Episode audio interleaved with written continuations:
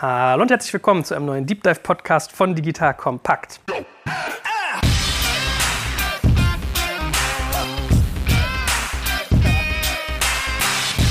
Mein Name ist Jörg Kaczmarek und heute reden wir über das Lieblingsthema der Deutschen, die Parkplatzsuche. Nee, natürlich nicht. Also mal minus eins eigentlich, ne? Das findet ja jeder doof. Und ich habe quasi einen alten Bekannten zu Besuch. Wir kennen uns noch aus alten Team Europe-Zeiten, auch wenn wir fairerweise nie in einem Büro jetzt saßen oder so. Aber man ist ja dann durch so eine Investorenfamilie sich nah, nicht wahr? Der liebe Detlef. Hallo Detlef. Hallo Joel. Stell dich doch mal ganz kurz vor, was du so gemacht hast. Du hast ja schon eine bewegte Historie in dem Sinne, dass du schon sehr viel gemacht hast und ja. sehr, sehr viel Abwechslung auch drin hattest, was ich immer spannend finde. Wo kommst du her? Was ist so dein Background? Ja, also ähm, Detlef Fösebusch. Ich bin jetzt heute hier als Gründer und Geschäftsführer von Parkling.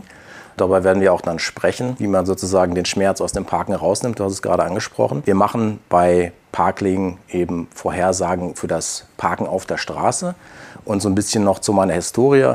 Also bin ursprünglich als Unternehmensberater gestartet, war sieben Jahre bei McKinsey und bin dann, ich glaube, irgendwann 2007 oder so etwas in die Digitalszene eingetaucht und baue seitdem Geschäftsmodelle auf, entweder für Unternehmen, also immer noch auch als Berater, da habe ich einiges gemacht oder eben auch jetzt eigene Dinge oder mit Investoren zusammen, wie jetzt zum Beispiel Team Europe, wie du angesprochen hattest. Mhm. So, und jetzt müssen wir zum Einstieg, glaube ich, mal ein paar Begriffe klären, bevor wir in dein Thema eintauchen, weil ich glaube, das hat schon so ein bisschen so seine eigenen Buzzwords und seine eigenen Fachbegriffe. Ich habe mal drei rausgeschrieben, die ich bei dir auf der Seite irgendwie häufig gesehen habe. Das sind ANPR, LiDAR und OEMs. Also OEMs kennt man vielleicht aus dem Softwarebereich, aber ich war mir nicht sicher, ob das im Autobereich noch was anderes ist und ich mag ja mal gerne jeden am Anfang abholen. Wollen wir mal zusammen durchgehen? ANPR vielleicht als erstes, was das ist? Ja, das steht für Automated Number Plate Recognition, also die automatische Nummernschilderkennung. Und da gibt es natürlich viel darüber zu sagen, aber im Kern ist es so, dass das, was wir in Deutschland kennen vom Ordnungsamt, das heißt also das Rumlaufen, das Gucken, ob jemand falsch parkt, das geschieht in anderen Ländern schon in einem höheren Automatisierungsgrad. Also da werden solche ANPA-Kameras auf Autos installiert. Damit fahren die rum und machen im Prinzip diesen Prozess effizienter, erkennen, ob jemand, der da parkt, schon bezahlt hat. Das machen wir auch gerade in Stockholm wo wir auch so ein Projekt am Laufen haben und deswegen ANPA. Ja, das war das Erste, was du gefragt mhm. hast. Ne? Ich habe gelesen, dass das mit Schrifterkennung, also diesem typischen genau. OCR funktioniert. Ja, genau. Also man, diese Kameras erkennen die Nummernschilder und lesen dann tatsächlich das Nummernschild. Das wird dann im, im Hintergrund abgeglichen mit einer Datenbank, in der drin steht, ist jemand Dauerparker oder hat er jetzt gerade vielleicht auch ein Ticket bezahlt. Und so kann man dann so in dem Moment erkennen, ob das jetzt ein Falschparker ist oder nicht. Wie macht man die Zuordnung, wenn ich jetzt an so einen Parkautomaten mir ein Ticket hole? Muss ich dann in, diesen Ländern mein, mein Nummernschild So ist das, genau. Ist auch, wahrscheinlich einer der Gründe, warum wir das in Deutschland noch nicht so stark sehen. Also das eine ist sicherlich Datenschutz, aber das andere ist, dass das nur Sinn macht, wenn man schon einen hohen Digitalisierungsgrad hat. Ja, also mhm. wenn ich jetzt vorbeifahre und sehe, dass ich für 90 Prozent der Autos nicht weiß, was genau der Status ist, dann bringt es mir nicht viel in der Effizienz. Wenn ich aber andersherum den Großteil der Autos sozusagen zuordnen kann, und dazu muss man auch sagen, in anderen Ländern ist natürlich auch der, sozusagen der Grad des digitalen Bezahlens schon viel höher als in Deutschland, dann hat man da diese Möglichkeiten, die Effizienz zu steigern. Deswegen wird es da schon viel mehr gemacht. Okay, das fände ich ja sehr, sehr erstrebenswert. Bei mir um die Ecke ist so eine Shisha-Bar und die parken mal alle Ecken zu, dass du nicht mehr mit deinem Kinderwagen rauskommst. Und wenn da einmal am Tag so ein Google Maps-mäßiges Auto vorbeifahren würde, oh, das fände ich ja wunderbar. Ne? Gut, aber zweite äh, Abkürzung LiDAR, L-I-D-A-R. Genau, also das ist ein laserbasierter Scanner und das ist auch eigentlich der Kern von dem, was wir tun. Ja? Also du hast ja jetzt mit ANPA hast du angefangen, aber der Kern von dem, was wir tun, ist ja die Vorhersage von Parkplätzen oder der Parkplatzsituation am Straßenrand, sogenanntes On-Street Parking. Und dafür haben wir dieses LiDAR-System entwickelt, also ein mobiles Scannersystem, was wir an Autos befestigen können. Wir fahren damit rum, erkennen die Parksituation. Und das ist also eins der Dinge, die wir hier entwickelt haben für Parkling. Was für eine Reichweite haben so die Dinger? Die gehen ein paar Meter tief, ja. Also auf mhm. jeden Fall tief genug, so dass wenn man jetzt über eine Straße fährt, dass man den Straßenrand gut erkennen kann. Jetzt kommt ein kleiner Werbespot.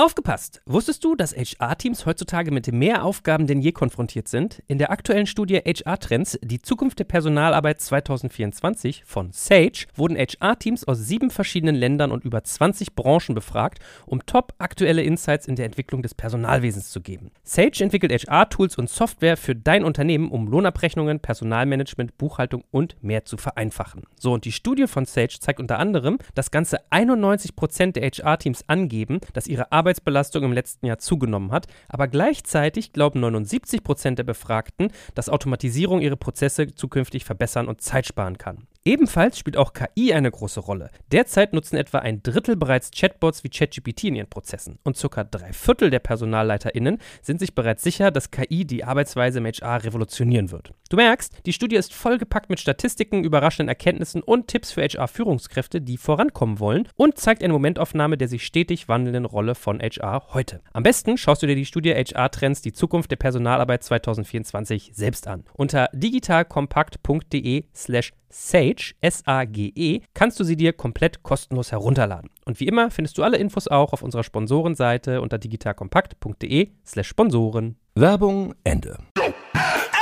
Ich war Head of Business Development bei einem Investor, der so Deep Tech Investments gemacht hat und die hatten auch so Laserpunktwolkenanalysen. Ja, ja. Das kannte ich bei Zügen, dass die das irgendwie mit der Deutschen Bahn, glaube ich, gab es dann so Gespräche, ob man die vorne auf den Zug rauf tut, weil die haben auch Probleme, wenn die ihre Fahrstrecken haben, Ja. dass die halt durch Bäume zuwachsen und haben keinen Bock, da jedes Mal jemanden langfahren lassen, zu, äh, sozusagen zu müssen, personell. Dafür hat man das auch benutzt. Also, dem habe ich der Company schon vorgestellt. Mal gucken. Die Also sehr gut, ja. Also ich vielleicht noch ganz kurz zu LiDAR. Ich meine, das ganze LiDAR-Thema ist ja ein richtiger Trend gerade, weil auch die Technologie jetzt zur Verfügung steht. Wir haben uns eben mit unserem Ansatz entschlossen, einen tendenziell einfachen LiDAR zu nehmen, der nicht so teuer ist und der damit auch skalierbar ist. Das heißt, wir können also nicht nur einen teuren Scanner jetzt nutzen, der dann, ich sag mal, weiß ich nicht, 40 bis 100.000 Euro kostet, so wie man den vielleicht auf einem Auto von Google erwarten würde, sondern unsere sind günstiger. Und der Trick liegt quasi in der Kombination aus der Hardware mit der Intelligenz dahinter, also der Data Science, um aus den Daten auch dann die richtigen Signale rauszufiltern. Letzte Geschichte, äh, OEM, also wie gesagt, aus dem Softwarebereich kennt man das teilweise, Original Equipment Manufacturer. Was genau bedeutet das in deinem Segment? Ja, genau. Also wenn wir von OEM sprechen, dann meinen wir die Automobilindustrie. Und äh, also die OEMs sind eben die Marken und die Hersteller, die man auch als Endkunde kennt. Und äh, typischerweise ist das ja dann aufgeteilt OEMs, Tier 1, Tier 2 Supplier, also die Zulieferer zu- zur Automobilindustrie. Und wir werden ja auch dann im Laufe unseres Gesprächs heute über Kundengruppen und so weiter sprechen. Es ist einfach so, dass das Thema On-Street Parking Prediction, also die Vorhersage von Parkplätzen, einfach ein Standardservice wird. Mindestens mal für Oberklassewagen, aber jetzt dann auch wahrscheinlich über Zeit auch für andere Segmente. Und deswegen ist es ein hochinteressantes Thema für die Automobilindustrie, dass die lösen wollen, lösen müssen. Und genau in diesem Feld spielen wir eben mit Parklink.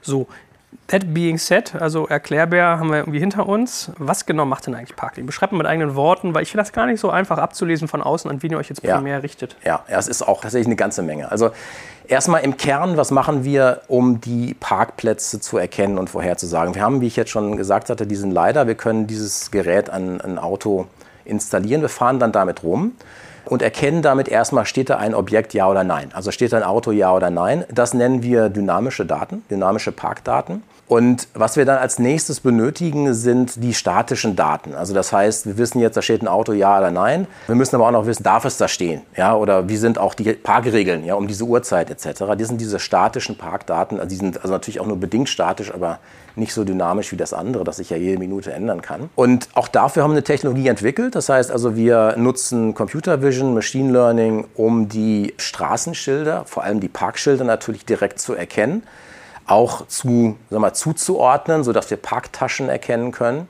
Haben dahinter auch, also ich sag mal, das ist ja, es ist Artificial Intelligence, ja, also im weitesten Sinne. Aber all diese Dinge funktionieren ja nie zu 100 Prozent. Wir haben eben auch sehr effiziente Prozesse entwickelt, auch Tools, mit denen wir dann auch die Qualität der Daten entsprechend nochmal in der Nachbearbeitung erhöhen. Das kombinieren wir und dann haben wir sozusagen ein Verständnis darüber, wie ist genau die Parksituation jetzt hier gerade in dieser Straße. Dann fahren wir schlau durch eine Straße öfter, also an verschiedenen Tagen, an verschiedenen Uhrzeiten, schauen uns natürlich dann auch an, wie ist die Umgebung und so und sammeln diese ja, Muster, erkennen, wie sind die Muster und damit machen wir dann Vorhersagen. Also das ist der Kern. Da, wo wir erkennen, dass Dinge sich ändern oder sehr dynamisch sind, können wir auch dann Live-Daten ergänzen, wenn wir quasi dann noch also live rumfahren und die Daten dazu nehmen. Aber im Kern ist das eine Vorhersage auf Basis von historischen Daten, die wir da ermitteln. Und wir sehen da eben ja, wirklich ganz gute Muster, die auch relativ stabil sind, sodass wir ganz ordentliche Vorhersagen machen können mit diesem Ansatz. Wenn du sagst, ihr fahrt da durch und Ja. man kann diese Dinge an Fahrzeuge anbringen, habt ihr eine eigene Flotte oder wie muss ich mir Ja, das genau. Also das ist jetzt erstmal so, wir haben es ja für Berlin gemacht. Ne? Also für Berlin haben wir also S-Bahn-Ring, das sind 1800 Straßenkilometer gescannt und das kann man sich auch alles in der Parkling-App jetzt schon ansehen. Und da haben wir es jetzt mit dem eigenen Fahrzeug gemacht. Das ist ein Ansatz. Und jetzt kann man ein bisschen hinter über das Geschäftsmodell reden. Das ist auch ein sozusagen ein, ein, gangbarer Ansatz. Das könnte man sich auch vorstellen, das in anderen Städten so auszurollen. Das ist ein Weg. Der andere Weg ist, dass man diesen Scanner also verkleinert, beziehungsweise wir haben auch so eine kleinere Version, einen Fleet-Scanner, der ein bisschen einfacher ist und den man an, an irgendwelche Flotten dran machen könnte. Ja, also irgendwelche, ja, also angefangen von Taxi über irgendwelche Lieferdienste, die rumfahren sodass man also nicht mehr extra rumfährt, sondern die Daten ohnehin sammelt, also von den Fahrzeugen, die auf der Straße sind. Und das Dritte, und da ist jetzt eben auch genau der Link zu diesem eingangs angesprochenen ANPA, das ist auch so ein Trend, den wir jetzt sehen und deswegen ist auch Stockholm ja dann mit uns da, äh, hat uns auch ausgewählt als Anbieter. Die fahren ja ohnehin rum. Ja, und, und scannen die Parksituation, also schauen nach, wer parkt falsch und da ist dann die Idee, kann man das nicht auch gleich nutzen, um auch Vorhersagen zu machen über die Parkplatzsituation und den Bürgern auch diese Daten zur Verfügung zu stellen.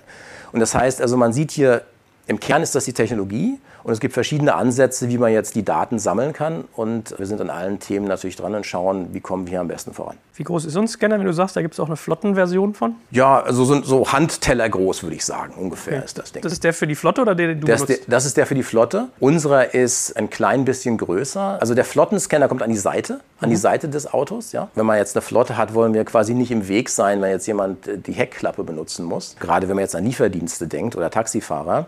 Unser Scanner, den wir jetzt nutzen, der ist am, am Ende des Autos, also am hinteren Ende angebracht. Und ja, ist deswegen ein bisschen größer, hat ein paar Vorteile, wenn wir es größer machen und haben dann also auch mehr Technik im Auto. Also jetzt, ich meine, auch mal so als Anekdote, wir hatten ganz am Anfang unseren ersten Prototypen. Das war wirklich, ja, also sah natürlich noch ziemlich wild aus. Und einer unserer Fahrer hat dann in der Torstraße den Wagen mal draußen stehen lassen mit dem Scanner für so eine halbe Stunde und kam dann danach zurück und musste dann feststellen, dass die ganze Straße gesperrt war. Die Polizei hatte die Straße gesperrt, also sogar der, ich glaube, S-Bahn-Verkehr war unterbrochen, weil sie tatsächlich Sorge hatten, dass da jemand eine Bombe an so ein Auto dran gebaut hatte. Also so sieht das, also inzwischen, wir haben dann, wir haben dann gelernt, okay, wir machen jetzt mal unseren, unser Logo drauf und eine, eine Telefonnummer und inzwischen weiß die Polizei auch Bescheid, also passiert jetzt nichts mehr. Ähm, aber so kann man sich das vorstellen. Also das ist so ein, so ein Gerät, was hinten am Auto Auto dran ist und inzwischen sieht das ein bisschen modern aus und nicht mehr bedrohlich. Ganz am Anfang war es noch, ja, eine Kiste mit Drähten. Okay, ich hätte jetzt gedacht, jetzt sagst du mir, die hat eine geklaut oder so. Nee, nee, nee, nee. Warst du hier schon auf Terroristenspur? Okay, krass, krass, krass. Okay, gut. Aber äh, was ich mich also gefragt habe, als du gesagt hast, ihr seid einmal komplett Innenstadtring in, in Berlin abgefahren. Ja. Das ist ja eine riesige Fläche. Ja? Also S-Bahn-Ring, wer jetzt hier nicht wohnt äh, in Berlin, das ja. ist schon wirklich groß. Ja, das sind eine ganze Menge Stadtteile, genau. Du brauchst doch aber wahrscheinlich diese Daten nicht nur jetzt, also so, das habe ich mich bei Google Maps auch mal gefragt. Man braucht nicht nur eine Momentaufnahme, so, sondern ich könnte mir schon vorstellen, dass es auch bei Parkplatzsituationen so Saisonalitäten gibt. Also, weiß ich, wenn Wintermärkte sind, hier so Weihnachtsmärkte, wenn irgendwie die Reisezeit beginnt, ist es nochmal anders. Äh, Arbeitstage, Feiertage und so weiter und so fort. Also musst du nicht eigentlich an den Punkt kommen, dass du so eine Dauerbemessung hast im Prinzip? Ja, das ist natürlich eine ganz grundsätzliche Frage. Also ich kann, das ist auch etwas, was wir uns vorher gefragt haben. Also ich kann erst mal sagen, aus den Daten, die wir sehen, ist es so, dass Muster tatsächlich relativ stabil sind, wenn sich jetzt die, das Umfeld nicht ändert. Also wenn ich natürlich jetzt eine Situation habe, dass sich also äh, Bauarbeiten oder so. Ja? Also da müssen wir dann schon nochmal nachschauen und sagen, wie ist jetzt nach den Bauarbeiten, wie hat sich das jetzt da geändert? Das ist das eine. Das andere ist so Dinge wie jetzt Events und auch Baustellen, das bauen wir gerade auch noch mit ein. Das heißt also, dass wir auch solche Dinge berücksichtigen. Und dann andere Saisonalitäten, also größere Muster wie jetzt Wetter oder Jahreszeiten oder Urlaub, das ist ja etwas, was sozusagen so ein übergeordneter Trend über den Daten drüber liegt. Und all das kann man natürlich, das machen unsere Jungs eben und auch Frauen im Data Science Team analysieren, rausfiltern und dann auf dieser Basis dann Vorhersagen machen. Also das funktioniert ganz gut. Kannst du vielleicht sogar Dateneinsichten, die du durch das Scannen hast, auch übertragen auf Daten, die du sogar technisch einfach beziehst? Also es ist ja teilweise so, wenn man sich mal mit auseinandersetzt, es gibt ja so OpenStreetMap-mäßig, gibt es ja ganz viele Kartendaten, die du kriegen kannst. Ja. Und wenn du dann auch noch weißt, wo die Baustellen sind, dass du vielleicht sogar Gesetzmäßigkeiten ableiten kannst aus deinen Messungen, dass du sagst, okay, wenn wir irgendwie eine Baustelle haben, haben wir gesehen, in der unmittelbaren Peripherie von irgendwie 400 bis 500 Metern nimmt die Parkplatzanspannung irgendwie zu. ja, das machen wir automatisch schon. Äh, wenn du jetzt von Korrelation sprichst, mathematisch, dann gibt es mhm. natürlich auch Korrelationen zwischen Straßen. Nicht? Also wenn ich jetzt in einer Straße komplett zugeparkt bin, dann gibt es eine gewisse Wahrscheinlichkeit, dass in der Straße daneben eine ähnliche Situation ist. Und das macht quasi unser Prediction Engine automatisch. Also er schaut sich diese Korrelation über Zeit an Also wenn ich an, an, einem Montag um 14 Uhr nachgeschaut habe, was sagt mir das über den Montag um 14 Uhr nächste Woche und in, in sechs Monaten und was sagt mir das über einen Dienstag um 14 Uhr etc. Aber schaut sich das auch über einen Raum sozusagen an. Also welche Zusammenhänge gibt es jetzt in der Nähe? Was genau ist denn dann eigentlich euer Geschäftsmodell? Also wem verkaufst du diese Daten? Wer ist eigentlich dein Geschäftspartner? Weil ihr habt ja eine Parkling-App, ich habe die mal installiert. Ja, ja das sieht ganz cool aus. Also man denkt so initial erst so, oh, die wissen immer, wo ein Parkplatz frei ist, weil als ich dich im Fahrstuhl heute gefragt habe, so, oder beim, beim Treppelaufen, bin ja hier fit, meinte ich so, ja, ich hätte gedacht, dass ihr die an Fahnenmaste anbringt. So was macht ja. ihr zum Beispiel aber gar nicht. Also bei nee. euch sind die alle nur mobil, ne? Ja, ja. Vielleicht mal ganz kurz zu dem Fahnenmast-Thema. Ja? Genau, das also, wollte ich mir auch vorstellen. Oder Laternenmast, um ja genau zu sein. Genau. Also erstmal gibt es ja eine ganze Menge mögliche technische Ansätze, die man sich ausdenken kann, um Daten zu bekommen und solche Vorhersagen zu machen. Ja? Und es gibt auch große Anbieter, ich nenne es einfach mal die T-Systems, die solche, in diesem Fall Bodensensoren zum Beispiel, auch nutzen und da gerade auch zum Beispiel in Hamburg ein großes Projekt machen in der Hafen City. Es gibt eine ganze Menge Startups, die arbeiten mit irgendwelchen Sensoren, die an Laternenpfosten dran sind. Aber man sieht auch, Bosch zum Beispiel hat genau so ein Projekt gerade wieder eingestellt. Ja, also es ist einfach so sämtliche Ansätze, bei denen man ein Stück Hardware irgendwo installieren muss und sei es auch noch so günstig, ist einfach nicht schnell skalierbar, weil du kannst einfach nicht rausgehen und irgendwo diese Dinge an den Laternenpfosten dran schrauben, sondern du musst irgendjemand vorher fragen. Und damit wirst du langsam. Mhm. Und, und deswegen haben wir gesagt, wir glauben nicht daran, dass irgendein Ansatz mit fest installierten Sensoren das Parking Prediction Problem at Scale lösen wird. Und at Scale meine ich jetzt, ich sag mal, Europa länderweit. Ja? Mhm. Weil ich kann nicht mit jeder Kommune darüber reden, ob ich da meinen Sensor dran schrauben darf. Das kann ein interessantes Geschäftsmodell sein, wenn man jetzt punktuell irgendwie einen Parkplatz für ein Unternehmen zum Beispiel überwachen will. Das ist alles, da gibt es auch erfolgreiche Ansätze, aber nicht für das, was wir vorhaben.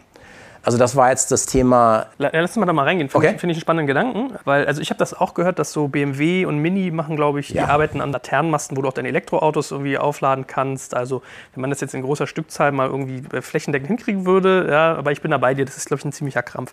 Darf man denn das, was du machst? Also darfst du denn eigentlich hier durch die Stadt fahren und munter irgendwie scannen, wo Autos stehen? Oder müsstest du da auch zig regulatorische Auflagen erfüllen? Ja, das ist ein, ein, ein wichtiger Punkt, den du ansprichst. Und der Riesenvorteil von dem, was wir machen, ist, dass wir mit unserem dynamischen Scanner, das ist ein LiDAR-Scanner, können wir ja keine Gesichter erkennen oder Nummernschilder. Das heißt, wir sind komplett raus aus dem Datenschutzproblem. Und das ist auch ein Riesenvorteil von unserer Lösung. Und deswegen ist es überhaupt kein Problem, damit rumzufahren. Das ist auch ein, sozusagen ein Low-Energy-Scanner, also das kannst du auch ins Auge leuchten, da passiert gar nichts. Das ist vollkommen unkritisch. Und äh, deswegen ist auch einer der Gründe, warum wir diese Lösung gewählt haben. Ne? Also du kannst natürlich auch denken, ich fahre jetzt überall rum und filme die ganze Zeit und mache dann aus diesen Filmen irgendwelche Analysen. Aber da bist du sofort im Datenschutzproblem, weil das eben nicht ohne weiteres geht. Und dann musst du sie eben sehr, sehr sicherstellen, dass da keine ja, Gesichter erkennbar sind etc. Das machen wir ja auch. Ne? Also wenn wir die Parkschilder erkennen, dann stellen wir das sicher durch Blurring, also durch das Abdecken von Gesichtern und Nummernschildern. Aber für die dynamische Datenerhebung ist das für uns überhaupt kein Problem. Okay, also machst du eigentlich etwas, dass du sozusagen weißt, steht da ein Klumpen, ja oder nein? Das genau. ist einfach nur ein Objekt. Ja. Aber bei diesen Schildern hast du schon den Effekt, dass du was tun musst, um schon. diese. Wie, wie, seid ihr da reingestartet? Habt ihr euch da irgendwie durch die Behörden durchtelefoniert und irgendwie einen Anwalt konsultiert? Oder wie taucht man in sowas ein als Startup? Ja, gibt es verschiedene Antworten. Also erstmal rein rechtlich ist es so, dass wir uns natürlich da schlau gemacht haben. Und das ist auch in jedem Markt jetzt anders. Also wenn wir jetzt zum Beispiel in Stockholm, als wir jetzt in Schweden angefangen haben, das zu machen, haben wir auch da wieder einen lokalen Anwalt zu Rate gezogen, haben uns genau beraten lassen und, und wissen jetzt, also die Situation ist auch nicht so klar, ja. Jetzt auch nochmal mit der Datenschutzverordnung hat sich wieder geändert. Aber da haben wir einfach, schauen wir uns mal vorher genau an, was dürfen wir, was dürfen wir nicht und stellen dann sicher, dass wir das, das was wir machen, auch wirklich äh, rechtskonform ist. Man hat ja manchmal gerne als Startup dieses lieber um Vergebung bitten als um Erlaubnis. Ne? Von daher finde ja. ich mal ganz interessant, wie man da rein. Also ich, das will ich nicht sagen, dass ihr das tut. Aber ja, das ist okay. Aber wenn wir jetzt zum Beispiel in Stockholm mit der Stadt zusammenarbeiten, das ja, ist ja für die sehr transparent, was wir da tun. Und es ist dann einfach auch eine Anforderung von denen, dass wir auch rechtlich da wissen, was wir tun. Und da war es zum Beispiel so, dass die Stadt unabhängig von uns auch nochmal einen Rechtsbeistand zur Rate gezogen hat, weil die einfach auch sicherstellen wollten, dass sie auf der sicheren Seite sind. Ja, ich finde es immer ganz schön, mal sowas im Hintergrund zu beleuchten, einfach weil man hat ja mal Geschäftsideen, ja, und ja. das aus einer Idee ein Modell wird, da gehört halt sowas genau dazu. Das heißt, da denken ja Menschen, die uns jetzt zuhören, überhaupt nicht dran. Muss ich da eigentlich mal jemanden fragen, bevor ich hier so eine Karre durch die Straßen schiebe mit einem Scanner drauf? Also ja. ist ja ganz interessant. So, jetzt habe ich dich aber unterbrochen. Also wir haben im Prinzip jetzt mal diese Fahnenmasten ausgeschlossen und ich hatte dich schon mal so ein bisschen angepinkt auf diese App, die ihr habt, die jetzt eher endkundenzentriert wäre. Richtig, ja. Und du wolltest jetzt eigentlich mal so ein bisschen beschreiben, was eigentlich euer Modell ist und an wen ihr euch richtet. Genau. Und da gibt es letztlich drei verschiedene Ansätze. Ich nenne die jetzt mal verkürzt ja, oder also B2C, der Endkundenansatz, ne? also ist die App. Dann gibt es den Ansatz, auf die Automobilindustrie zuzugehen, ein B2B-Ansatz und es gibt den Ansatz, auf die Städte zuzugehen, die Municipalities, also B2P, wenn man so will, B2Public. Wenn wir jetzt mal die einzelnen Ansätze durchgehen. Also was die App betrifft, ist es auf jeden Fall so, dass die App natürlich kostenlos bleiben wird. Ich glaube nicht daran, dass man jetzt mit einer bezahlten App ja, gut am Markt wirklich einen Einschlag machen kann. Was ich mir vorstellen kann, dass wir mittelfristig ein Freemium-Modell haben. Wir nennen das Parking Gold. Ja? Das heißt also in den Situationen, wo Parkdruck herrscht, sehen wir dann doch eben hier und da die Straße, wo der grün ist. Und denkt, ah, okay, ja, also, da genau, stimmt, ja, da könnte man mal nachgucken, da fährt eben keiner hin. Und im Moment ist das für alle erkennbar, ja, in unserer Beta-Version, die jetzt auch live in den App Stores ist. Und da kann man sich mittelfristig vorstellen, wenn man also entsprechend hohe Nutzerzahlen erreicht hat, dass man da ein Freemium-Modell macht. Zum Beispiel so oder man macht es über Anzahl der Zugriffe oder so. Das ist das eine. Aber ich glaube, das ist auch klar, äh, also ein App-Modell ist schon schwer. Ne? Also da muss man äh, riesige Reichweite bauen. Das wird auch, da muss man auch mehr als eine Stadt natürlich haben, sonst skaliert das nicht. Aber also sozusagen mal deutschlandweit in den größeren Städten zu sein, ist das auch ein Modell, was funktionieren kann. Muss ja aber eigentlich aus Nutzersicht total geil verkaufbar sein. Ne? Also dass du sagst so, ey, Parkplatzsuche ist kacke, wir ja. helfen dir einen Parkplatz. Es ist ja total verständlich, was für ein Problem du löst. Ja. Ich hätte nur auch den Verdacht, dass man das eigentlich irgendwie in die Infrastruktur einweben muss. Also dass dein Auto das kann, dein Navi ja. oder keine Ahnung, ja, dass du weiß ich nicht, das in deiner Navi-App hast oder, oder, oder. Gut, also schneide ich mit. Das ist jetzt irgendwie gar nicht mal so primär, aber vielleicht mal, um den Leuten das mal so ein bisschen zu skizzieren, diese App den schmackhaft zu machen. Also wir haben ja jetzt Leute, vielleicht wohnen die ja in Stockholm oder zumindest in Berlin. Ja. Ich habe die schon mal benutzt. Das ist wirklich ganz cool. Man sieht halt so, wo man ist und die Straßenzüge um einen rum und die sind mit so Balken, so gelb, grün, rot gefärbt und die sagt halt so, ja, rot geht gar nicht. Das ist halt meistens so Parkverbot oder ja. darfst du gar nicht halten. Und dann also ein bisschen wie so Hot Zones, habe ich das verstanden. Richtig, ja.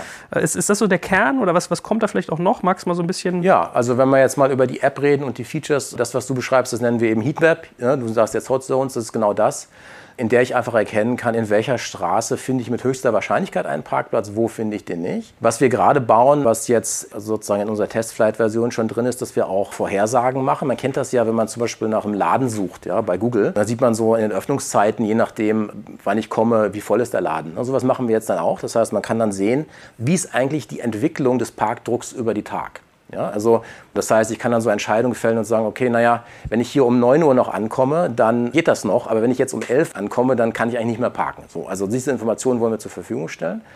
Das ist die Heatmap. Ja? Dann haben wir einen optimalen Pfad. Das heißt, wir sagen dir im Prinzip, wo fährst du am besten entlang, um deinen Parkplatz zu finden. Weil im Zweifelsfall ist das Einzige, was dich interessiert, wenn du auf der Straße bist, will ich jetzt oder soll ich jetzt nach rechts abbiegen oder nach links? Das ist das Einzige, was du wissen musst, wenn du einen Parkplatz suchst. Ja? Alles andere musst du eigentlich nicht wissen. Wir wissen das und wir sagen dir, weil das so ist und weil wir auch wissen, wo du hin willst, ja? weil du das vorher sagst, ich will hier parken oder das ist mein Ziel, können wir den optimalen Pfad dir vorgeben. Da haben wir sehr, sehr viel Mühe auch reingesteckt. Das ist nicht mal so eben hingerotzt, sondern da steckt eine Menge Gehirnschmalz dahinter, um das gut hinzukriegen. Da muss man ja auch die ganzen Parkregeln berücksichtigen, Einbahnstraßen etc.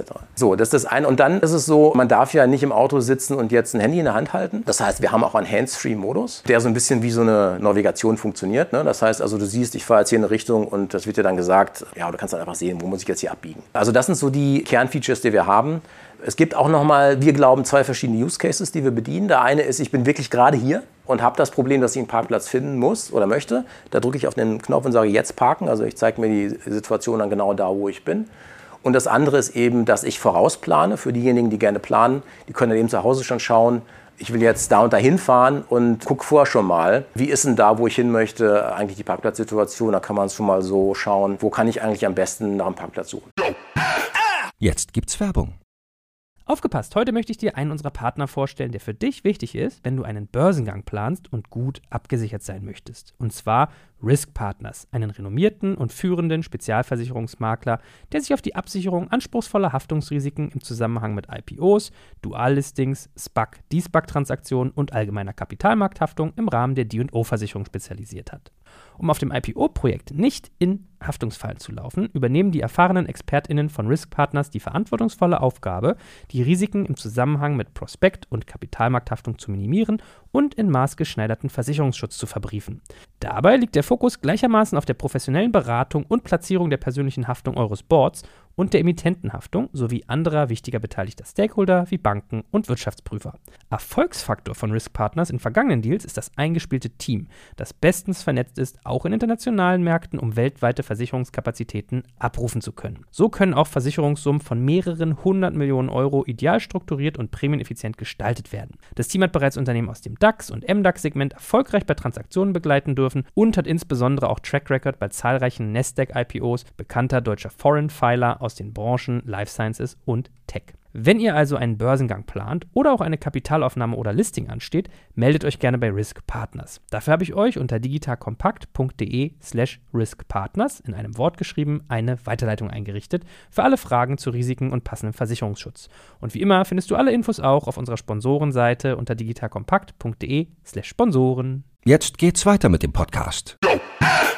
Also ich kann schon jetzt sagen, für meine Schwägerin werdet ihr die Traum-App sein. Die hat sich mal in Westdeutschland ein Hochzeitskleid machen lassen. Die druckt sich noch Alternativrouten aus und Ja. guckt bei Google Maps, also per Satellit, die Parkplatzsituation an. Wahnsinn. Also für die Ja, ja, gib uns mal die Telefonnummer, wir suchen immer noch gerne Beta-Nutzer. Ne? Ja, und okay. Tester vor allem.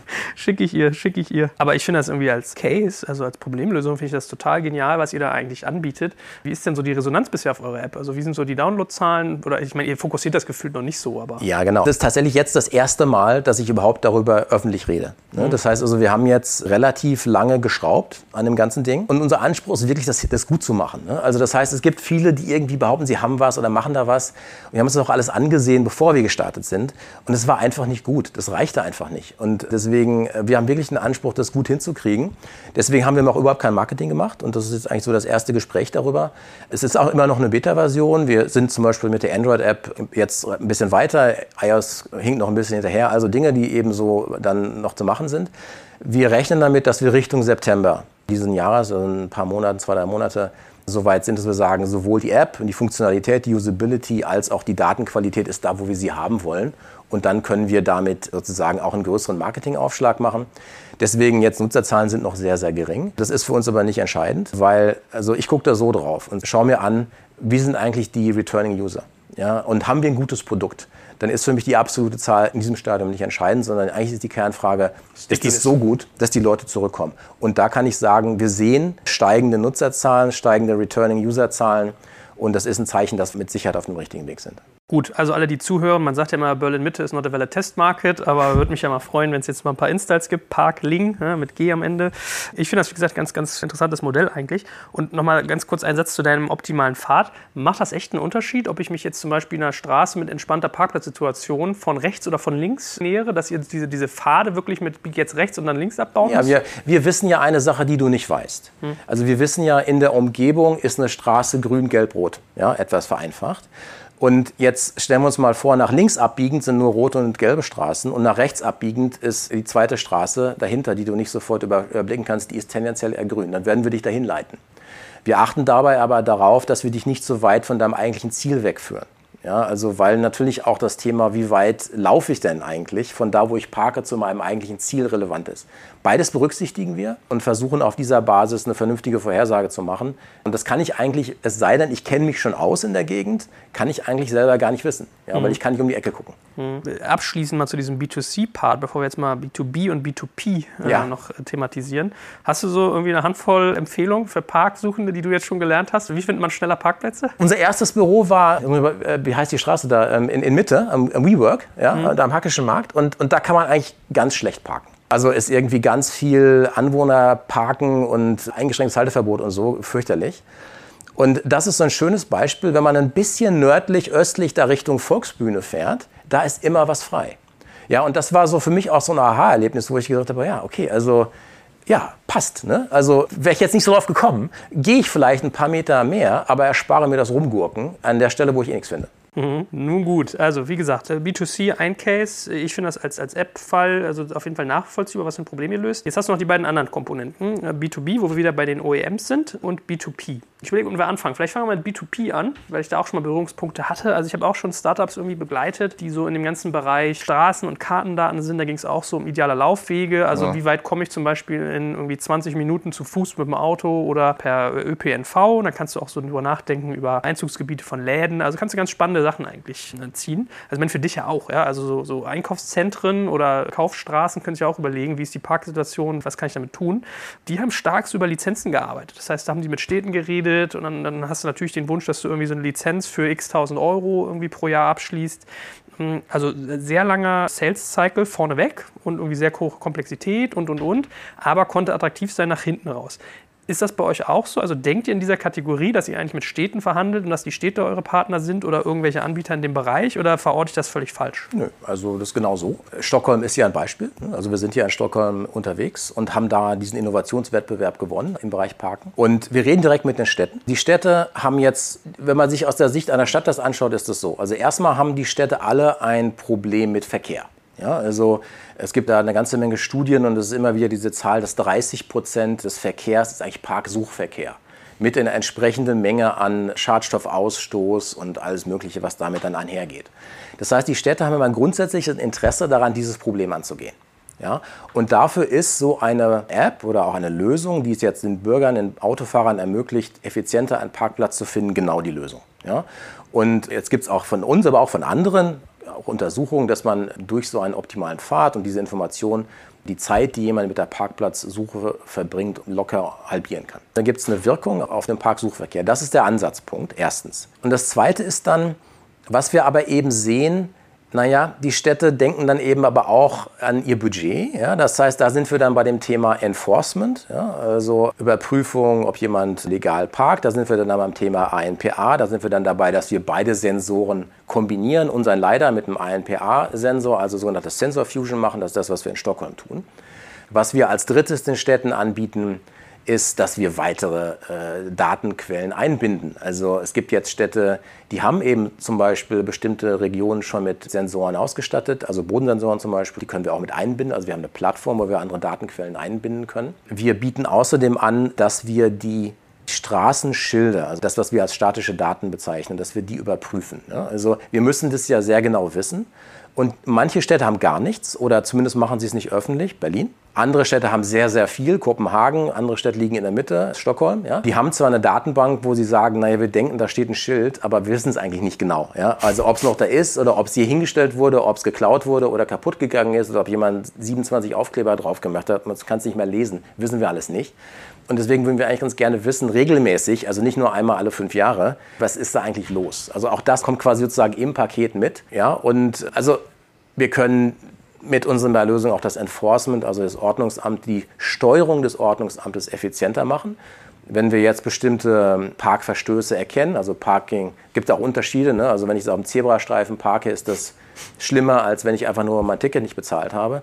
Da können wir also das Ordnungsamt dann gezielt an diese Stellen schicken. Das machen wir jetzt auch in Stockholm. Wir arbeiten da ja auch mit Acoa zusammen, die auch das betreiben, ja, das On-Street-Parking da. Also die, die anders, anders als in Deutschland, wo die Leute, die das machen, eben auch von Dienstleistern zur Verfügung gestellt werden. So, also, was du siehst, ist ein Riesenpaket, mit dem wir auf eine Stadt zugehen, was wir anbieten können. Und es ist dann sozusagen von Stadt zu Stadt unterschiedlich, was interessiert die gerade. Ja, da muss man sich ein bisschen auf die Situation einschießen, die ganz unterschiedlich ist, je nachdem, wo man ist. Also es gibt auch unterschiedliche Reifegrade jetzt, was Städte betrifft in ganz Europa. So, und dann hast du gefragt, na, wie ist denn jetzt das Modell? Also, wenn es größere Themen sind, dann sind das Ausschreibungen, Tendersituationen. Ja. Aber gut, das muss nicht unbedingt ein Problem sein. Ja? Also diese Tender sind häufig auch so, dass verschiedene Anbieter sich zusammentun und dann so ein Gesamtpaket anbieten. Und je nachdem, also wenn so ein Tender ansteht, können wir da mitmachen. Gibt man ein Gefühl, wie aufwendig ist so eine Ausschreibung? Also es hört sich immer nach so Horror an, ein Jahr Sichtung, ein Jahr irgendwie Debatte, ein Jahr Beauftragung? Oder? Nö, also weil, weil, also ich sag mal, wenn die Ausschreibungen, Unterlagen, die können schon sehr, sehr umfangreich sein, aber wir machen ja nur einen kleinen Teil davon mit dem On-Street-Parken und da sind dann ein, zwei Seiten oder so, wo wir die Informationen dazu beisteuern. Jemand anders macht das. Wir arbeiten da ja mit verschiedenen Anbietern zusammen, die dann im Lead sind bei solchen Ausschreibungen. Also insofern, das äh, ist, glaube ich, okay. Ja, und Vorlaufzeiten, ich meine, das hängt immer davon ab. Also die Herausforderung ist eher herauszufinden, wann gibt es eigentlich eine Ausschreibung. Das ist uns für mhm. uns im Moment das Thema. Da haben wir noch nicht sozusagen natürlich ein breites Vertriebsnetzwerk, um das alles mitzukriegen. Da, wo wir es mitkriegen, wenn die direkt vor der Tür steht, können wir mitmachen. Wenn sie erst in zwei Jahren ist, können wir auch erst in zwei Jahren mitmachen. Und was für Aussichten, also welche Baskets hat man dann bei so einer Stadt? Also wie viel ja. Geld macht man mit denen? Also das Thema Parken ja, ist relativ groß. Also ich kenne jetzt die Zahl von Stockholm, die geben so pro Jahr 20 Millionen Euro aus für alles, was Parking Enforcement betrifft. Das sind natürlich vor allem die Leute, die da rumlaufen und diese Tickets ausstellen. Na gut, klar. Das, was die einnehmen, ist nochmal ein Faktor größer. Ja, also dazu muss man natürlich wissen, in Stockholm oder in, in Skandinavien sind auch die Parkgebühren, wenn man also die, die Strafen deutlich höher, ab 70 Euro und so. Boah. Ähm, also das heißt, das ist ein Faktor von den 20 Millionen. Das ist ein riesen 70 Euro. ja, ja, also das ist die Untergrenze. Ne? So, und, und das heißt, also da geht viel Geld über den Tisch. Und jetzt ist nicht alles davon natürlich Technologieanbieter sozusagen, sondern ein Bruchteil. Aber irgendwo Tickets zwischen, ich sage jetzt mal, eine bewusste breite Spanne zwischen 100.000 und einer Million Euro jährlich im Rahmen so eines Auftrags ist nicht unrealistisch. Wow. Aber da kriegt man immer ein Gefühl, was da für Musik drin ist. Ja, eben. Also 70 Euro, die untere Grenze. Warum sind wir denn hier mit unseren popligen 10 bis 15 noch dabei? Ja, es ist nicht ganz klar. Nicht? Also wir haben eine ganz komische Situation, das wissen wir ja alle hier in Berlin, dass es eigentlich sich ökonomisch manchmal nicht rechnet, ein Parkticket zu ziehen, sondern einfach das Risiko einzugehen. Und das passiert in solchen Städten, die das sehr, sehr eng enforcen, eben nicht. Ne? Also da ist es so, dass die Leute genau wissen, das tut weh. Und sie wissen auch, dass sie eigentlich erwischt werden. Also gegen ein großes Risiko ein. Und deswegen ist natürlich auch, das ist dann auch die Situation, da geht es dann eben darum, die meisten Leute haben dann eben ein Parkticket oder parken legal. Da geht es darum, die wenigen rauszufischen, die eben nicht legal parken. Und die Situation haben wir so im Moment in Berlin nicht. Ja, aber ich, ich weiß, was du meinst. Ich hatte das auch. In meinem Studienort war das immer so, dass man mehr Parkstrafe zahlen musste, wenn man ein Ticket hatte, was abgelaufen war, als wenn man gar keins hatte. Was ich völlig sinnfrei finde. Ja? Also der Geist ist willig und dann das Fleisch mal schwach und trotzdem äh, bin ich total bei dir. Aber es ist jetzt nicht so, dass du mit deinen Kameras an den Karren vorbeifahren kannst und kannst ihn schon sozusagen automatisiert mit Foto, wir haben hier irgendwie ihr Auto auf dem Zebrastreifen fotografiert, ein Ticket schicken, sondern da muss dann auch nochmal das Ordnungsamt Das ist eine sehr gute Frage. Es gibt beide Modelle. Ja, also jetzt muss man mal sich jetzt mal Europa anschaut, dann ist der Marktführer Holland, Amsterdam, wo das komplett automatisiert ist. Das heißt also, da fahren nur noch diese Autos rum. Es gibt niemanden mehr auf der Straße. Die sind dann so ausgerüstet, dass sie vorne und hinten auch echt sprechende Fotos schießen. Es gibt dann zentral für ganz Amsterdam, weiß ich nicht, fünf Leute, die sitzen dann, schauen sich das dann an, sagen, okay, war das wirklich eine Violation? Ja, nein, drücken auf den Knopf, ja, war ein, dann geht sofort der Brief raus. So ist der effiziente Prozess. Das setzt aber voraus den politischen Willen, dass man das will. Das setzt voraus, dass man datenschutzrechtlich damit keine Bedenken hat, setzt voraus, dass man einen hohen Digitalisierungsgrad hat. Das ist sozusagen die fortgeschrittenste Lösung. Was wir jetzt sehen in verschiedenen anderen Ländern, jetzt in Skandinavien ist so ein Beispiel, auch in Frankreich. Frankreich hat gerade dereguliert und erlaubt jetzt dieses ANPA, also das Erkennen der Nummernschilder. Das ist ein halbautomatisiertes Modell. Das heißt, also da erkennen die Autos die Fahrzeuge, die illegal parken. Und dann schickt man immer noch einen sogenannten Enforcement Officer oder auf Deutsch das Ordnungsamt dorthin. Der muss dann auch noch mal ein paar Minuten bei dem Auto stehen bleiben und sicherstellen, dass nicht der Nutzer jetzt gerade nur kurzfristig ausgestiegen ist und nach sechs Minuten oder so können die dann ein Ticket schreiben. Da nutzen sie das ANPA, um die Leute, die Enforcement Officer, sehr effizient quasi an die Autos zu bringen, die eben gerade da kein Parkticket haben. Und wir spielen im Moment in diesem Segment. ne? Das heißt also, wir spielen in diesem Segment, in diesem Mittelsegment, halb automatisiert, bei dem wir ja, diese Informationen zur Verfügung stellen oder das gemeinsam machen mit unserem Partner Genetec. Jetzt das vollautomatisierte, das sind andere Anbieter, die also auch noch etwas andere und auch fortgeschrittene Technologie haben, die aber auch sehr, sehr teuer sind. Ja, und das muss man auch wieder sagen. Also das, was wir machen, auch für die Städte, auch für Stockholm jetzt zum Beispiel, ist eben auch ein Stück weit günstiger. Ja, aber ich meine, ich habe auch drüber nachgedacht, manchmal hast du ja, dass du so eingeschränktes Parkverbot hast und dann darfst du ja beladen und entladen. Also dann kann es ja manchmal sein, dass du so eine- ein Auto fotografierst und derjenige hat gerade noch seine Gemüsekiste reingeschleppt, Ja. ist gerade wieder zurück. Da kann ich das verstehen. Ansonsten ist das ja gefühlt ein bisschen ineffizient, wenn dann irgendwie echt nochmal ein Hansel dahin fahren muss, bis dahin ist der längst weg. Ja. Ja, Ja, also, aber selbst diese, diese Anbieter, die messen das ja und äh, du hast locker eine Effizienzsteigerung Faktor 2. Also es hängt immer davon ab, wie die Digitalisierung ist. Du musst einfach relativ viel schon wissen, dann bringt es was. Äh, Kannst du nachvollziehen, warum wir da teilweise, äh, speziell in Berlin, ich meine, ein riesiges Stadtgebiet, das ja, sind ja Euros Potenzial da.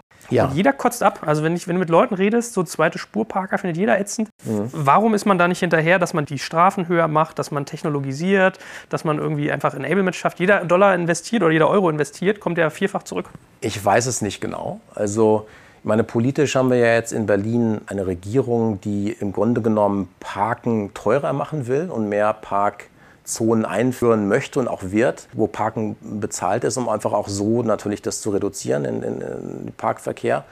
Warum sie jetzt die anderen Rahmenbedingungen nicht ändern wollen oder können, weiß ich nicht. Jetzt kommt ein kleiner Werbespot. Aufgepasst! Wusstest du, dass HR-Teams heutzutage mit mehr Aufgaben denn je konfrontiert sind? In der aktuellen Studie HR Trends, die Zukunft der Personalarbeit 2024 von Sage, wurden HR-Teams aus sieben verschiedenen Ländern und über 20 Branchen befragt, um top aktuelle Insights in der Entwicklung des Personalwesens zu geben. Sage entwickelt HR-Tools und Software für dein Unternehmen, um Lohnabrechnungen, Personalmanagement, Buchhaltung und mehr zu vereinfachen. So, und die Studie von Sage zeigt unter anderem, dass ganze 91% der HR-Teams angeben, dass ihre Arbeit Arbeitsbelastung im letzten Jahr zugenommen hat, aber gleichzeitig glauben 79 Prozent der Befragten, dass Automatisierung ihre Prozesse zukünftig verbessern und Zeit sparen kann. Ebenfalls spielt auch KI eine große Rolle. Derzeit nutzen etwa ein Drittel bereits Chatbots wie ChatGPT in ihren Prozessen und circa drei Viertel der PersonalleiterInnen sind sich bereits sicher, dass KI die Arbeitsweise im HR revolutionieren wird. Du merkst, die Studie ist vollgepackt mit Statistiken, überraschenden Erkenntnissen und Tipps für HR-Führungskräfte, die vorankommen wollen und zeigt eine Momentaufnahme der sich stetig wandelnden Rolle von HR heute. Am besten schaust du dir die Studie HR-Trends, die Zukunft der Personalarbeit 2024 selbst an. Unter digitalkompakt.de slash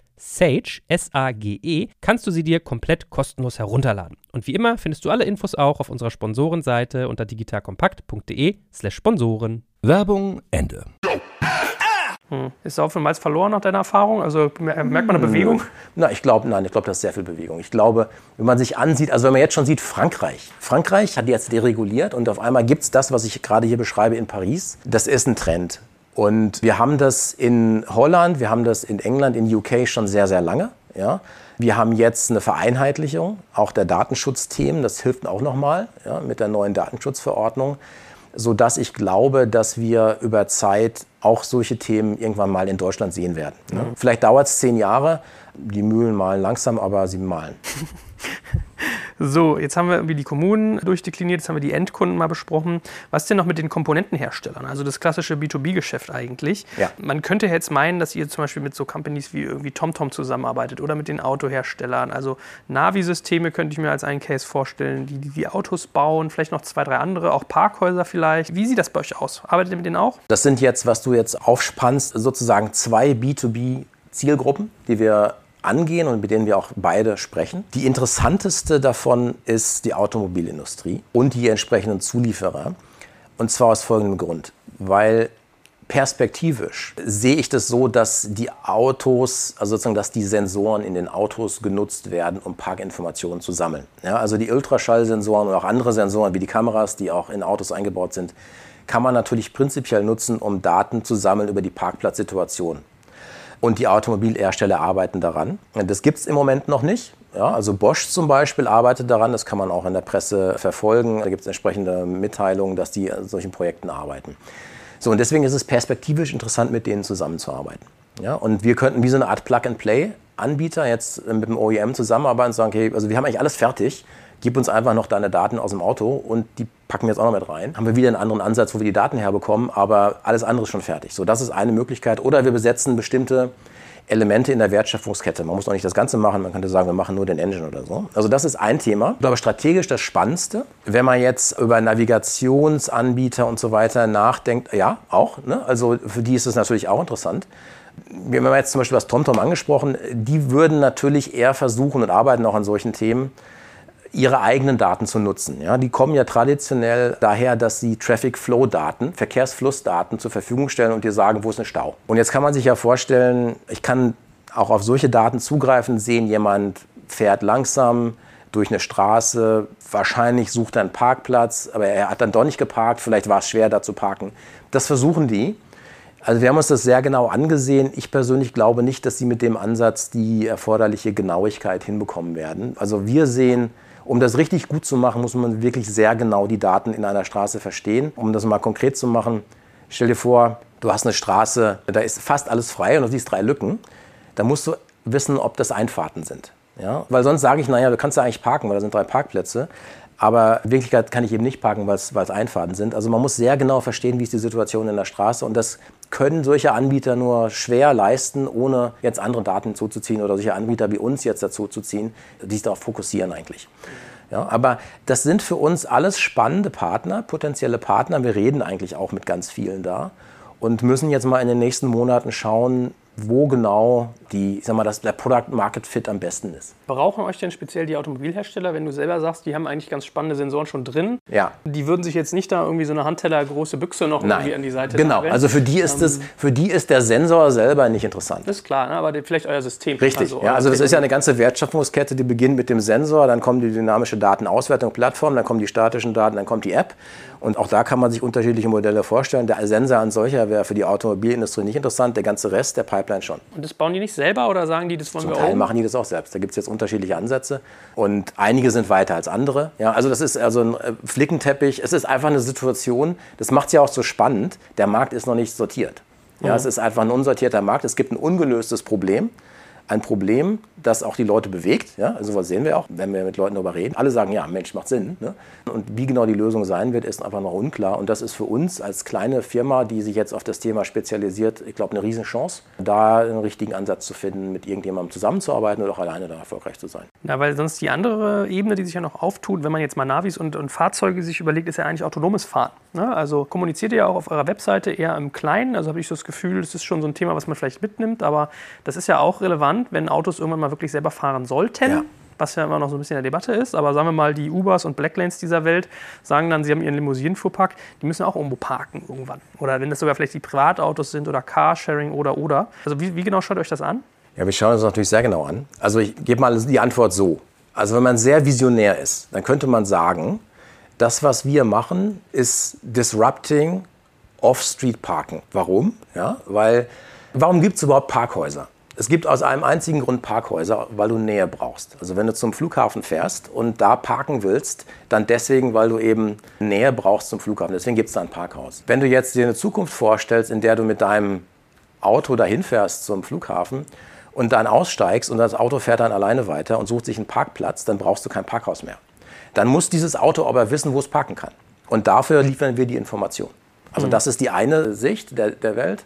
Und das andere ist natürlich, sind diese autonomen Fahrzeuge mit unglaublich vielen Sensoren ausgestattet, die natürlich auch diese, also das heißt, sie sind auch wieder eine Quelle von Informationen für uns. Und so könnten wir also auch diesen Link da haben und die Daten aus diesen Autos nutzen. Also ich habe das auf dem Radarschirm. Es ist immer so ein bisschen so sehr visionär. Ne? Also in fünf Jahren oder zehn Jahren wird das so sein. Aber wir schauen uns das an. Wenn man jetzt mal diese drei Modelle nimmt, B2B mit den Herstellern, B2P mit den Kommunen und B2C mit dem Endkunden, was ist denn bei euch wie wichtig? Worauf fokussiert ihr euch gerade? Wir haben jetzt, sind jetzt auch vertrieblich im März nach draußen gegangen. Das erste Mal, dass ich darüber gesprochen habe, war auf der, auf der Intertraffic. Das ist so eine, so eine Parkmesse. Und haben da angefangen, mit den vielen Herstellern zu sprechen, auch mit vielen Kommunen. Und beides schauen wir uns, ich sag mal, mit gleicher Wichtigkeit gerade an. Ja, also es laufen Gespräche sowohl da als auch da. Tendenziell tun sich natürlich ein, sagen wir mal, Automobilhersteller ein bisschen leichter, ein größeres Ticket zu schreiben und auch mal eine Entscheidung zu fällen, während eine Kommune vielleicht erst noch mal ein bisschen sich das angucken muss. Ja, also ich glaube, da könnte es sein, dass wir schneller zum Zuge kommen. Aber beides sind für uns äh, sehr relevante Wege. Und es gibt auch einfach Synergien. Also äh, es gibt bestimmte Themen, die einfach beide gelöst haben wollen. Und wenn wir da einen gut bedienen, können wir auch automatisch eine Kommune mit einem bestimmten Thema gut bedienen. Die App ist für mich so ein bisschen der Bonus obendrauf. Ja. Die App brauchen wir, um auch zu demonstrieren, was wir haben, was wir können. Und da schauen wir mal, wie sich das entwickelt. Aber ja, also ich würde das in der Reihenfolge jetzt mal aufzählen. Gut, verstanden. Dann lass uns doch mal eintauchen, um ein bisschen nachzuvollziehen, wie ihr eigentlich so aufgestellt seid. Also wenn du sagst, ihr fangt jetzt an mit Sales, da wäre natürlich für mich mal ganz interessant zu verstehen, wie der Prozess aussieht, aber vielleicht mal einen Schritt vorher, wie groß ist denn eigentlich dein Team und vielleicht kannst du Ja. auch mal ein bisschen skizzieren, wie du da reingestartet bist. Also da muss man auch erstmal drauf kommen, sowas zu machen. Ja, also das Team ist jetzt, wir sind jetzt 14 Festangestellte und ergänzen uns mit einer ganzen Menge Studenten, sowohl jetzt für die Datensammlung als auch für die Datenaufbereitung, da wo wir es dann brauchen, punktuell. Also ein relativ kleines Team. Wir sind hauptsächlich Techniker, also es ist eigentlich ein Data Science Business und deswegen sind wir da stark aufgestellt, haben ganz tolle Techniker, die einen super Job machen. Wir haben außerdem ein kleines App-Team, um also da die App gut nach vorne zu bringen und Operations, das sind so die drei Schwerpunkte. Das ist vielleicht mal ein ganz guter Punkt, um auch einzuhaken. Du hast ja irgendwie anfangs gesagt, ihr arbeitet irgendwie mit Computer Vision, Machine Learning, ihr bearbeitet irgendwie nach, dann habt ihr diese Scanner. Habt ihr das wirklich alles selber gebaut? Den, den Ja, es ist unglaublich. Ja, Ja? Also das, wir haben wirklich alles selbst gebaut. Nicht alles ist jetzt ausgereift. Ja, aber wir haben alles, alle Komponenten, alle Facetten. Und deswegen haben wir auch ein bisschen gebraucht. Ne? Also wir haben ja schon Ende 2016 angefangen und es hat schon ein bisschen gedauert, um diese ganzen Komponenten jetzt so herzustellen, dass es funktioniert. Okay, also zwei Jahre werkelst du eigentlich schon daran, dass du... Ja, so langsam werden das mal so, sagen wir anderthalb, ja. Aber so die Größenordnung ist das schon. Ich meine, wir sitzen ja im gleichen Gebäude hier bei Rent24 und ihr habt ja richtig so eine, so eine kleine Werkstatt. Ich weiß, ich ja. habe einmal gesucht und dann kam ich da rein und denke so, was ist denn das? Und dann habe ich mir einen Schraubzieher mal geliehen beim nächsten Besuch. Ja. Aha, okay, cool. Also ihr bastelt wirklich selber. Ja? Also diese Scanner habt ihr wirklich selber Richtig, also wir haben eine richtige Hardware-Werkstatt, wo wir diese Scanner selber bauen und entwickeln, ja. Und jetzt mal aber Hand aufs Herz bei diesem ganzen KI-Thema und irgendwie Machine Learning, das klingt also hochtrabend. Würdest du wirklich sagen, das, was ihr macht, verdient das Label künstliche Intelligenz? Also ist da wirklich. Ach, da gibt es ja äh, verschiedene Ausbaustufen. Und es sind schon sozusagen Neural Networks, ja, die dahinter im Hintergrund sind, die man trainiert, die jetzt äh, erkennen, ist das ein Schild und was für ein Schild ist das? Da greifen wir natürlich auf vorhandene Libraries und Algorithmen zurück. Das müssen wir nicht alles von Hand selber entwickeln. Aber im Prinzip ist das die Technologie, die dahinter steht. Aber das ist, ja, das, das können unsere Jungs und die wissen, wo man das findet und wie man das einsetzt. Jetzt gibt es natürlich noch ganz andere Ansätze, da schwierigere Themen. Also das ist quasi fast eine Standardanwendung, die wir da haben. Das Erkennen von Bildern. Mhm. Also Mustererkennung. Und das können diese Dinger, ja, diese Networks. Gut, so, wie macht man jetzt Vertrieb für dein Thema? Wie gehst du ja. daran, wenn du Kommunen und, und Autobauer eigentlich Also, als also erstmal muss man ja sagen, wir sind ja sehr klein und der Vertrieb bin ich. Ne? Also das heißt, also unser Vertrieb ist im Prinzip gerade Business Development. Was ich ja eigentlich mache im Moment noch, ist genauer mal zu spüren und zu hören, auch zuzuhören, wo drückt denn genau der Schuh und wie müssen wir unser Produkt jetzt so aufstellen, damit es genau passt. Aber was de facto gut funktioniert, ist eigentlich arbeiten wir mit Partnern zusammen. Ja? Und diese Partner verschaffen uns die Leads. Jetzt um mal ein paar zu nennen. Wir haben schon Abcoa angesprochen, die im Bereich On-Street Parking Enforcement tätig sind. Das heißt also da arbeiten wir mit denen zusammen und bekommen dann Introductions zu verschiedenen Städten. Wir arbeiten mit den Herstellern der ANPA-Kameras zusammen, wie jetzt Genetec. Es gibt auch da noch so eine Art Software-Layer, die man nutzt. Da gibt es wieder verschiedene Anbieter. Das ist zum Beispiel Agendum aus Holland, mit denen wir da zusammenarbeiten.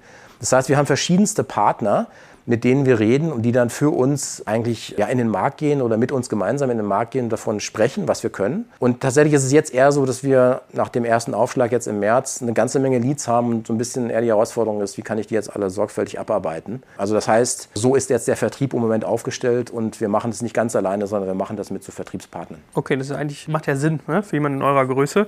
Also ihr habt da eigentlich ein sehr klares Tortenstück in dem, was ihr tut und es muss gar nicht mal so groß sein, sondern manchmal lieber speziell, höre ich daraus. Ja, und die Städte, die sind immer interessiert an Innovation. Ja, und deswegen sind die eigentlich interessiert und wollen verstehen, Mensch, was gibt es denn da? Und wenn jetzt all diese Anbieter, die jetzt da rumlaufen, mit den Städten reden zum Beispiel, die freuen sich dann auch immer, wenn sie so ein Thema haben, mit dem sie mal wieder hingehen können und sagen, hey, wir haben jetzt auch mal was Neues und das funktioniert ganz gut. Aber Innovation guckt man sich immer an, kauft man nicht, oder? Das ist auch so meine Erfahrung. So ein bisschen wie mit Security. Hm, weiß ich nicht. Also ähm, ich meine, jetzt würde ich einfach mal behaupten, wir sehen ja schon, dass Stockholm äh, das mhm. kaufen will. Mhm. Also ich glaube, das haben wir ja schon bewiesen, dass Städte an den Themen interessiert sind, was wir da machen. Wenn du jetzt sagst, ihr habt zwei Städte, Berlin, Stockholm, wie lange dauert es denn eigentlich oder würde es dauern, bis ihr eine neue Stadt komplett ausgerollt habt? Also wir können total schnell ausrollen. Ja? Das heißt also, je nachdem, das hängt immer ein bisschen von der Größe ab. Berlin war jetzt wirklich relativ groß, ja? aber wenn wir mal sagen, die Hälfte der Fläche, die wir jetzt für Berlin gemacht haben, also locker in einem Monat. Mhm. Ja? Das heißt also, wir haben eine Kapazität, wenn wir wirklich Vollgas geben würden und wollten und sollten, ja, könnten wir mm, bestimmt 24 Städte ausrollen in einem Jahr, ohne jetzt das Team zu skalieren. Weil natürlich das Team skalieren geht mehr. Warum macht ihr das nicht? Naja, weil es erstmal ein Invest ist. Ne? Und es ist immer ein bisschen die Frage, wann mache ich einen Rollout und von was genau? Und ich glaube, Fokus sollte jetzt erstmal sein, den genauen Product Market Fit nochmal herauszufinden. Dieses Jahr, ähm, konservativ gesprochen bis Ende des Jahres. Und dann wissen wir auch genau, was wir wo ausrollen wollen. Mhm. Weil ich meine, ich kann mir so vorstellen, wenn ihr jetzt irgendwie, wenn ihr nicht in Leipzig oder so in so eine Ausschreibung reingeht und könntet sagen, guck mal, wir haben irgendwie in den letzten vier Wochen schon eure Daten erhoben und könnten dir sagen, ihr lasst da und da irgendwie so und so viel liegen. Ja. Also bessere Kaufargumente kennt man ja wenige. Also Aber ich, bin, äh, werde jetzt auch nochmal mit Berlin nochmal reden. Also da sind wir natürlich im, im Gespräch. Ja? Also die kennen, was wir machen und solche Gespräche gibt es auch schon. Also wenn ihr hier zuhört, ja, ich weiß, in der Senatskanzlei ist ja der eine oder andere Pfiffige Richtig. dabei. Ja, ja. Wenn gleich die Regierung für mich nicht so das Gelbe vom Ei wirkt, oftmals, dann, naja, ich, ich gebe die Hoffnung noch nicht auf. Aber ich, auch Müll ist auch so ein Thema. Ja, könnte ich, ah, könnte ich Heulen kriegen von dieser Stadt. Also anyway. bei Müll denke ich sofort daran, dass ich gerne unseren Fleet-Scanner an die Müllautos mit dran machen würde. Ja, wäre geil und dann sagen könnte, wo Müll ist und dann die da hinschicken. Also, naja. ja, die fahren ja die ganze Zeit rum ne? und die fahren durch die kleinen Straßen. Und das wäre zum Beispiel auch eine schöne Flotte, die man mit unseren Lösungen ausrüsten könnte. Ja, aber es ist auch irgendwie wirklich absurd. Also mal ein kleiner Exkurs hier. Ich hoffe, die Leute schalten uns jetzt aus Langeweile nicht ab, aber ich fand das eigentlich ganz interessant. Ich stand euch auch beim Bäcker neben so einem Müllmann und der fegte da die Straße und dann hat er sich mit der Bäckersfrau unterhalten, die natürlich ein Interesse hat, dass es vor ihrem Bäckerladen gut ja. aussieht. Und dann meinte er halt so, ja, der, der fegt alle zwei Tage diese Straße und die ist jedes Mal gleich dreckig und die Leute kippen halt voll ihre Aschenbecher aus dem Auto und so eine Sachen. Also äh, zu tun gäbe es da genug. Ja? So verstehe ich manchmal nicht, warum die Leute so rücksichtslos geworden sind. Aber gut, muss man selber mit gutem Beispiel vorangehen. Und hier haben wir einen Mann, der macht das im Bereich Parken. So, da, da mal wieder weiter reingetaucht. Gut, also einen Monat lerne ich, braucht ihr, um eine Stadt hochzuziehen. Ich habe verstanden, wie ihr im Prinzip wen adressiert. Lass uns trotzdem noch mal ein, zwei Sätze sagen zum Thema Wettbewerb. Wie betrachtest du das denn? Also du hast ja schon gesagt, manchmal bildet man auch Konglomerate. Das muss ich gar nicht immer so hart ausschließen. Ja. Ich habe jetzt mal irgendwie so grob gegoogelt, nur mal geguckt, wen es alles im Bereich Parken gibt. Und es ist absurd, wie viele. Ja, also ja von irgendwie in die Bodenplatten von den Parkplätzen was einbauen, über irgendwelche Sensoren, die man im Auto liegen hat oder irgendwelche Elektrozapfsäulen, die man finden kann. Gibt es irgendwie denkbar, denkbar viele Anbieter? Mit wem benchmarkt ihr euch? Wen siehst du als Vergleichsmoment und ist das überhaupt wirklich harte Konkurrenzsituation oder ergänzt man sich vielleicht sogar? Also erstmal, das stimmt, da gibt es eine ganze Menge und es gibt eine große, sag mal, eine große Differenzierung, die man mal machen muss. Das ist On- und Off-Street-Parking. Ne? Also sehr, sehr viele, jetzt wenn man gerade auch wenn man über Apps redet, da gibt es ganz viele, die sich eigentlich auf das Thema Off-Street, also Parkhaus, sag ich mal, und auch private Parkplätze konzentrieren. Das ist etwas, was wir nicht machen. Ne? Also das ist schon mal nicht unser Thema. Damit fällt schon mal zwei Drittel weg. Das stimmt, Stellfläche machen viele irgendwie. Richtig, ja. Also das ist ein anderes Thema und da sind wir nicht drin und weil das ist auch schon sehr crowded, da sehen wir jetzt auch nicht, dass wir noch einen großen Wertbeitrag bringen können. Ne? Im Thema On-Street Parking Prediction gibt es jetzt eher so verschiedenste technische Ansätze und alle, die irgendwie Daten haben, denken darüber nach, das zu nutzen. Ne? Also wir haben schon ein bisschen über die Anbieter gesprochen, die Traffic Flow Daten haben. Das ist eine Sache. Natürlich auch Google sollte man auf dem Schirm haben. Also Google Maps insbesondere hat auch ein Park-Feature gelauncht, in Berlin noch nicht, aber schon in 2016 erste sozusagen Lebenszeichen davon in den USA gesehen. Die zeigen zum Beispiel an, wie ist die Parksituation am Ende deiner Route. Ne? Also das sind so Firmen, die auch daran arbeiten. Wir haben jetzt die Anbieter von Payment, also On-Street Parking Payment, bezahlen von Parken auf der Straße. Die haben die Daten, wer hat gerade bezahlt oder nicht. Also gibt es so verschiedene Ansätze. Und diejenigen, die da mit irgendwelchen Lösungen draußen sind, die schauen wir uns auch sehr, sehr genau an. Also ganz generell ist es aber so, wir schauen jetzt nicht so sehr die Konkurrenz an oder andere, sondern wir schauen uns an und messen, die Qualität unserer Vorhersage gegen Ground Truth. Ja, das heißt also, wir machen Vorhersagen und dann fahren wir rum und gucken, wie gut sind wir eigentlich. Und wenn wir nicht gut sind, analysieren wir, warum nicht. Und das ist eigentlich der Schwerpunkt. Und so werden wir immer besser. Und ich glaube, wir sind da inzwischen die Besten, auch schon was die Qualität betrifft. Gibt es da international eigentlich nochmal einen krasseren Wettbewerb? Oder also merkst du, dass sich Deutschland und vielleicht Europa oder weltweit unterscheiden? Guckt zum Beispiel in die USA oder nach Asien? Wenn man jetzt mal so groß schaut, ist es schon so, dass, auch jetzt gerade wenn man natürlich mit der Automobilindustrie spricht, die haben natürlich einen globalen Blick auf sowas. Ja? Also mit einer Stadt brauchst du da nicht ankommen, sondern das ist immer die Frage Rollout, wie viele Städte und so. Und deswegen da ist Europa und USA sehr interessant. Asien Japan oder China kennen wir nicht so gut, aber alles, was ich bisher verstanden habe, ist, dass Parken auf der Straße da einfach nicht so eine Rolle spielt. Deswegen sind es jetzt global gesehen eher diese Länder. Da gibt es dann aber grundsätzlich keine Unterschiede. Ja? Also alle Automobilhersteller arbeiten irgendwie an solchen Themen, sei es Ford oder sei es jetzt in Deutschland eben die deutschen OEMs oder Automobilhersteller. Aber krass, warum spielt das in Asien nicht so eine Rolle? Also ich hätte gedacht, du müsstest eigentlich mal irgendwie da kampieren in Korea, Japan, ja. China, weil... Mag sein. Also wenn du dir mal ganz ehrlich, wenn, vielleicht kann das auch jemand, der zuhört, ähm, ein paar Tipps geben, der sich auskennt. Wir hören gerne zu.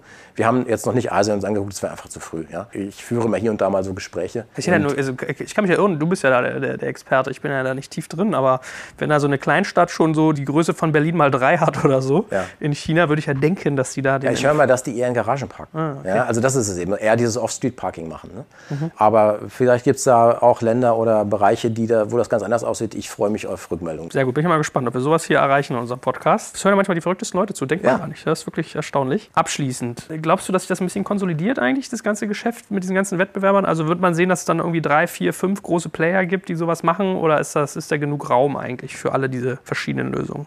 Ja, also ich sag mal, das, was wir jetzt so machen, ich meine, da gibt es jetzt nicht so viel zu konsolidieren. Ja? Also jemand muss das Problem lösen. Und bisher hat es noch keiner richtig gut gelöst. Und mal dieses, diesen, diesen Wildwuchs, den du da so beschrieben hast, der ist ja eher in dem Off-Street-Parking-Bereich. Ja? Mhm. Und da, ja, wahrscheinlich. Ne? Da hat man auch, wenn man, wir beobachten das ja jetzt natürlich auch, da gibt es auch viele, die gekommen sind, schon wieder gegangen sind. Ja? Aber stimmt, bei Offside, also so Parkhäuser hört man irgendwie viel. Ne? Und so also ganz generell, die Parkhausindustrie ist ja auch dabei, sich zu konsolidieren. Ne? Also Abcoa ist Europa Europas größter Parkhausbetreiber, zig Millionen, Millionen ich glaube über eine Million mindestens Parkplätze, die wir verwalten. Und da ich glaube, ich habe 1,5 gelesen. Ja, genau, das kommt hin. Ja, so, also das ist schon eine konsolidierte Industrie. Ja, wie es jetzt mit den Anbietern da ist, die Apps machen und so, weiß ich nicht genau. Erstaunlich auch, dass das dieses Off-Street so relevant ist, weil man fragt sich ja manchmal, also der, der Ertrag, den ich aus Parkhäusern ziehen kann, der ist ja sehr endlich. Also ich kann mhm. immer die Preise anheben, aber ich weiß ja genau, wie viele Plätze ich habe und dann ist ja irgendwie, weiß ich genau, was ich damit maximal eigentlich äh, erzielen kann. Und wenn ich es jetzt nicht irgendwie schaffe, das Services reinzubringen und ich wüsste jetzt nicht, was man für Services in einem Parkhaus macht, vielleicht mein Handy laden oder so. Mhm. Und das brauche ich aber eigentlich, kann ich es auch nicht da lassen. Dann, naja, anyway. Gut, lerne ich. das. das ist eine reife Industrie und jede reife Industrie, so tendenziell Richtung Ende des Reifegrads, ist dann auch eine Industrie, wo es um Effizienz ankommt, ne? auf Skaleneffekte etc. Mhm.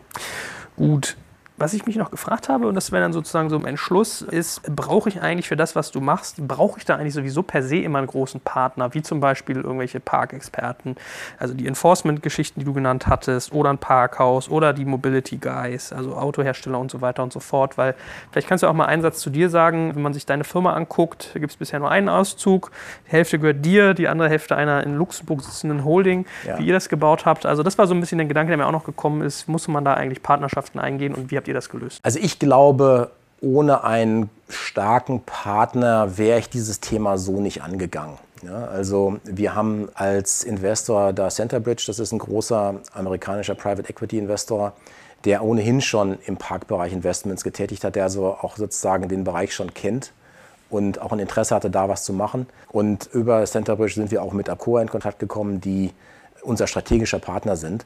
Und diese Kombination hat uns schon sehr geholfen, den Markt zu verstehen, zu gucken, wo sind die Trends ne? und auch äh, also nach wie vor bis heute äh, die eine oder andere Intro zu machen zu interessanten Spielern da. Äh, man braucht auch ein bisschen Geld, um das vom Boden wegzukriegen, weil man doch viel in die Technik erstmal investieren muss, bevor das funktioniert.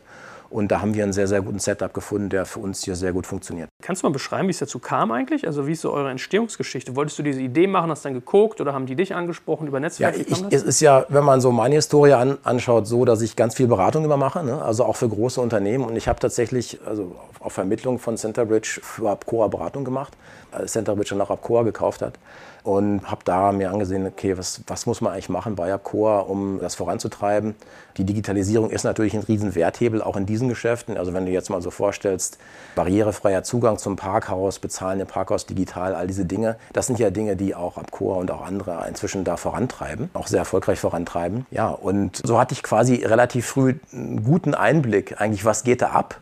Es ist ziemlich schnell klar geworden, okay, On-Street-Parken ist ungelöst. Wenn man sich Umfragen anschaut, dann ist es so, dass wenn man jetzt einfach Leute mal so fragt zu parken, was, was interessiert sie denn oder was bewegt sie denn, dann sagen über 70 Prozent, was mich eigentlich interessiert. Ich möchte eigentlich auf der Straße parken und am liebsten kostenlos. Ne? Also das ist, was die Leute wollen. Das findet jetzt vielleicht ein Parkhausbetreiber nicht so gut, aber es ist einfach mal so, was die, was die Mehrheit möchte. Und so war relativ schnell klar, da ist ein ungelöstes Problem und da ist ein Bedarf und das ist immer ein guter Ausgangspunkt, um ein Business zu gründen. Und so sind wir dann mit Centerbridge relativ schnell dahin gekommen, zu sagen, da machen wir was. Machen wir auch jetzt hier ganz unabhängig von Abcoa, weil das einfach nicht zu deren Kerngeschäft gehört. Bist du dann trotzdem so voller Unternehmer, voll in der Bütt mit vollem Risiko oder ist das eher ein bisschen wie so eine verlängerte Anstellung? Nee, ist schon volles Risiko und wir haben von Anfang an natürlich auch vereinbart, es gibt eine Seed-Finanzierung, aber irgendwann mal auch die Anschlussfinanzierung, die soll erfolgen mit klassischer Venture Capital Finanzierung vom Markt her. Okay, also Sonst wäre es auch nicht so spannend. Ne? Also mhm. für mich und auch für jetzt die Mitarbeiter, die da sind. Also wir sind da ganz normal am Wind segeln wir. Okay, also jetzt nicht der Gedanke, dass ihr das unter dem Dach baut und man dann so ein bisschen satt wird, sondern ihr geht schon offen nee. und, und äh, Ja, weil es auch dann letztlich, es ist zwar nah dran, aber dann doch nicht Kern. Mhm. Also für das, was jetzt so ein Parkhausbetreiber macht. Darfst du sagen, wie viel Geld man mal, weil du auch gesagt hast, es ist ein teures Spiel, man rechnen muss, wenn man zwei Jahre lang irgendwie Scanner baut an Autos? Heftet? Ja gut, also das ist ein, ein niedriger einstelliger Millionenbereich, den man schon mal investieren muss. Ne? Hervorragend. Ich danke dir ganz herzlich. Es hat viel Spaß gemacht. Ich hänge mit dem Kopf auch gerade noch in der, in der, Terrorbekämpfungsgeschichte, dass ihr da sogar die Polizei hier auf euch aufmerksam macht. Also spätestens da hattet ihr die Stadt Berlin für euch gewonnen, ne, in irgendeiner Hinsicht.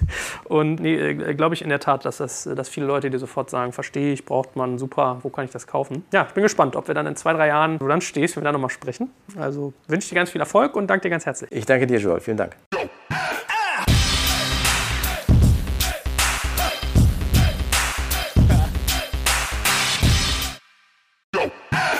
Jetzt gibt's Werbung.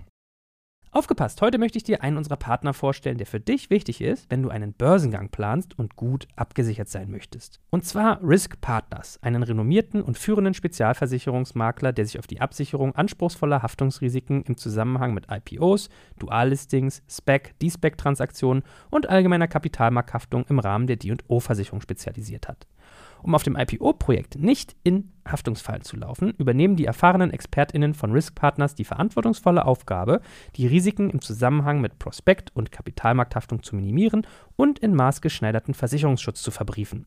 Dabei liegt der Fokus gleichermaßen auf der professionellen Beratung und Platzierung der persönlichen Haftung eures Boards und der Emittentenhaftung sowie anderer wichtiger beteiligter Stakeholder wie Banken und Wirtschaftsprüfer.